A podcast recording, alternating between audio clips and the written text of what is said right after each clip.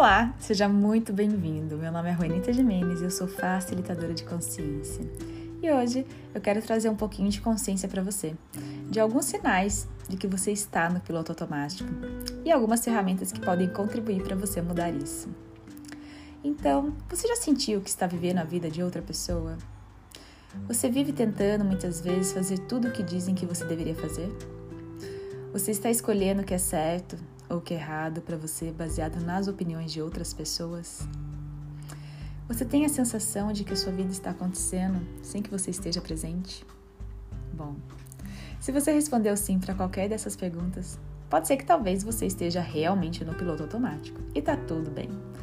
Meus amores, meu querido, a maioria de nós entra nisso às vezes e o importante é desenvolver a presença e a consciência. Quanto mais consciente nós somos, mais presentes estamos e mais fácil a gente pode mudar toda essa situação. E se você pudesse escolher o que funciona para você? E se você pudesse escolher além do que decidiram por você? E se pudesse viver a sua vida? E se pudesse escolher além das crenças que se tornaram programas mentais que você tem conduzido até então? Então, aqui vão quatro ferramentas, né, para que você possa realmente sair do piloto automático e seguir um caminho com mais presença e com mais consciência. Bom, primeiramente reconheça de onde vieram suas crenças sobre a vida. O primeiro passo uh, que eu acredito para a gente sair do piloto automático é realmente reconhecermos que muitas das crenças que a gente tem foram originadas por nossos pais e pela nossa família, pelos nossos amigos, pela nossa escola, pela religião. E pode ser que na realidade eles não sejam verdadeiros para você. Por exemplo, uh, talvez seus pais tenham ensinado que você tem que trabalhar duro para ter dinheiro. Sem nunca questionar seus pontos de vista, você toma isso como seu e se encontra agora trabalhando muito arduamente para conseguir qualquer dinheiro que seja. Então, como seria você reconhecer que o piloto automático que está vivendo vem dos pontos de vista que podem não ser seus? Isso já é um começo e uma transformação para uma possibilidade diferente. Bom, a partir disso você começa a entender que tudo é um interessante ponto de vista.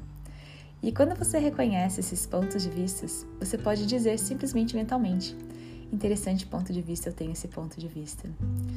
E quando você começa a repetir isso várias vezes, o que acontece é que em vez de se prender a um ponto de vista, a uma limitação, a uma crença, um bloqueio em particular, e concluir que ele é real e verdadeiro, que ele é a única razão e o único resultado para sua vida, isso se torna nada mais do que algo interessante.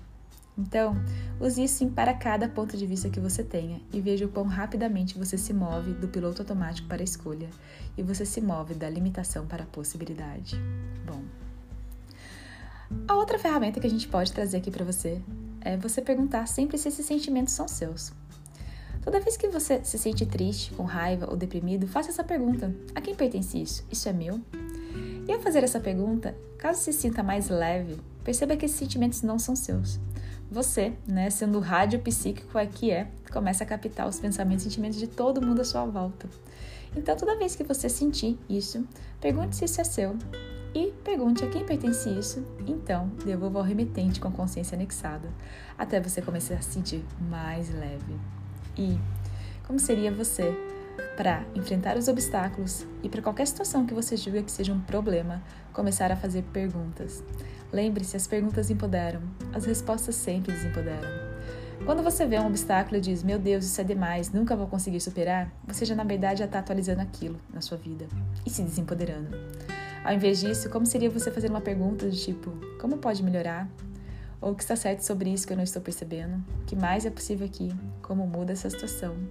Aí você sai da conclusão do resultado final e entra no espaço ilimitado das possibilidades.